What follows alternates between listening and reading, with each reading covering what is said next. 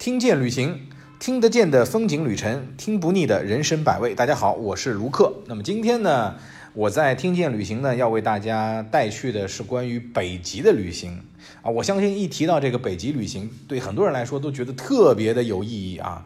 很多人都把它当做自己旅行的人生的终极目标啊啊！虽然咱们中国人说不到长城非好汉，但是很多人觉得说咱们一定得去北极一次啊。所以这个极地旅行还是很有神秘感的。不过呢，今天我会把这个神秘感稍微给撕开一点啊，让大家能够了解，原来北极它就是这样。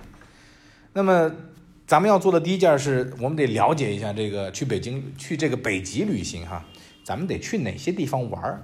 一般来说呢，北极呢三个岛加一个点。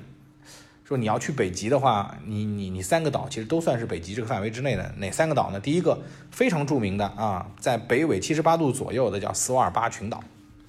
另外一个呢，叫做格陵兰岛，还有一个叫做冰岛啊。冰岛其实它是一个国家了，但是它仍然属于这个北极圈里了。最后一个点特别有意义，这个点叫做北极点。一般来说，三岛加一点就构成了咱们北极旅行的这个重要的目的地。呃，其实像格陵兰岛啊、冰岛啊，呃，这个大家平时以前都很了解了。那咱们今天呢，主要跟大家来介绍的就是斯瓦尔巴群岛。斯瓦尔巴群岛呢，它是非常静谧的，呃，坐落在这个北冰洋当中，它是挪威最北方的领土。那么，这个整个的面积大概在六点二万平方公里啊，比咱们的钓鱼岛呢大概大个呃一倍半的样子啊，一点五倍的样子。它曾经被人称为人类文明最后的边界和未被开发的纯净之地啊，你可以想想看，这个斯瓦尔巴群岛。你的感觉就是安静，呃，让你有一种身在这个历史的潮流当中的感觉，甚至岁月都在这里都被静止了。其实，呃，包括导演迪恩·德布洛瓦也曾这样评价这个岛，他说：“站在岛上，你仿佛站在了地球最高点。”所以呢。这位导演德布洛瓦的很多电影的场景都来源于他们拍摄的一些照片啊，还有在这个地方所带来的灵感。你们知道，这个导演都是非常需要有灵感触发的啊，所以这个地方是非常能够触发人的灵感的地方。我相信这个照片拍出来也会很好看。当然了，斯瓦尔巴群岛还有一个特别之处，这个特别之处呢和历史有关系。之前我们说到它的特别之处是它的静谧。那么还有一个跟历史有关系的，就是早在北洋政府时期，民国时代啊，北洋政府参与签订了斯瓦尔巴条约。那么中国是作为缔约国之一，有一个特权，就是我们的公民，我国的公民无需申请和签证就可以自由出入斯瓦尔斯瓦尔巴群岛。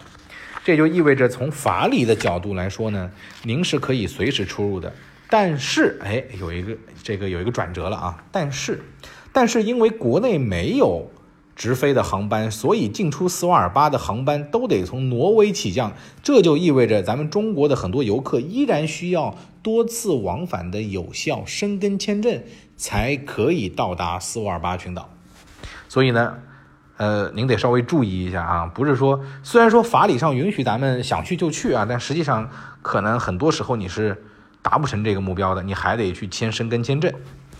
呃，斯瓦尔巴群岛的特别，除了刚才我所说的，还有一个特别是在这里出生和死亡其实都是被禁止的。如果有孕妇啊要在斯瓦尔巴群岛上去生产，她就必须在生产前一个月被送出领地，因为这里的温度特别低，尸体呢不会腐烂，细菌也不会死亡，所以如果一不小心就会导致有害细菌的泛滥。哦，所以在这个地方你会感觉到历史还有神秘感。当然，这个地方也是一个福地。为什么要这样说呢？是因为斯瓦尔巴是全球种子库的所在地，那也就意味着它是我们的末日粮仓。哎，有点像诺亚方舟的感觉啊，藏着全世界所有的农作物。呃，这里咱得说到说到，二零一五年，叙利亚为了修复战乱造成的农业伤害，从这里提取了一百三十箱的种子，成为了全球首个启用末日种子的国家。啊，所以你可感知这个斯瓦尔巴斯瓦尔巴群岛的这个重要性啊。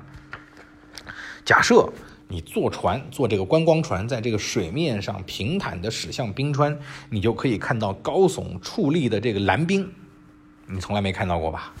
想象一下，你的大脑想象一下蓝色的冰块啊，哦，你就知道那真的有多美。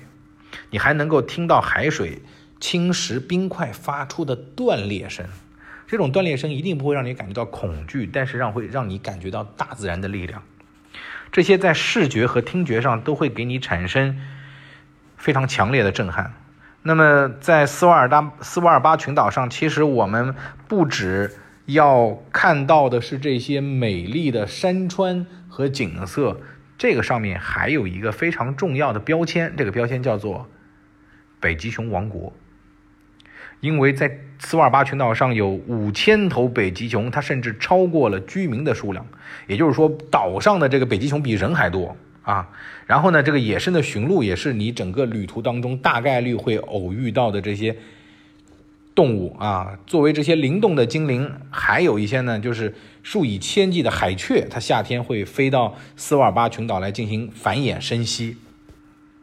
你可以想象看，在这个地方，你可以看到北极熊，可以看到野生的驯鹿，还可以看到海雀。其实它也不是那么的，也不是那么的静谧的吧？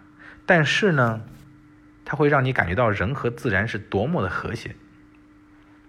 斯瓦尔达斯瓦尔巴的这个意思呢，是叫冰冷的海岸，但实际上我们得说道说道啊，就是呃，它的这个气温还是很温和的啊，因为它的这个中心城市叫做朗伊尔城，冬季的平均气温也就在负十四度，夏季在六度，应该来说冬天不算太冷，夏天呢也气温宜人，非常适合大家去游玩。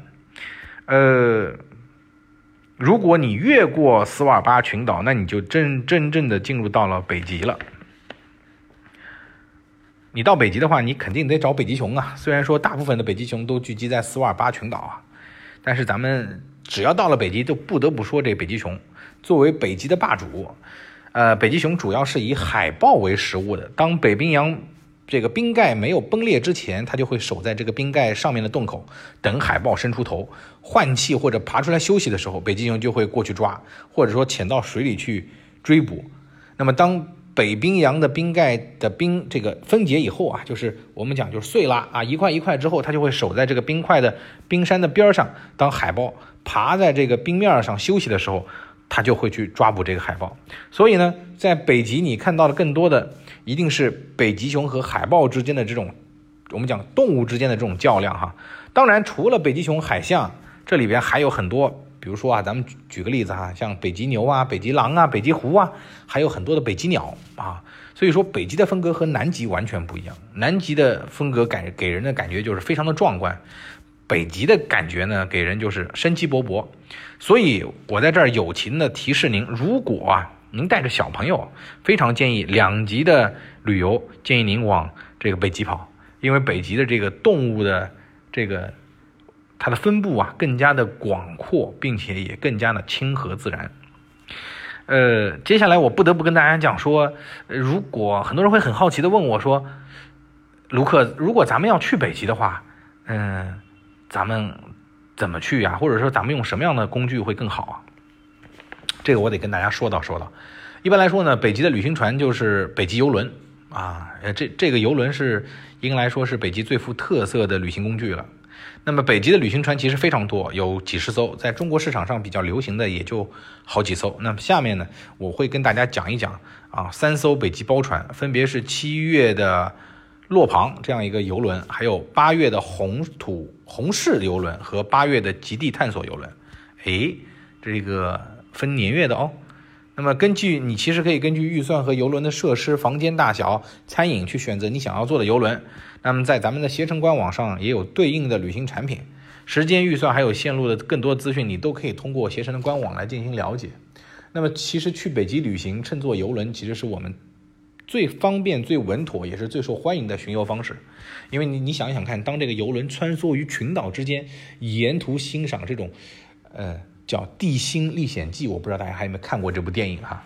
这个他所描述的那些奇妙的地质景观，你可以一辈子都不会忘记的。所以，我相信乘坐北极游轮对于大人和孩子来说，尤其是亲子的活动来说，是一个非常好的选择。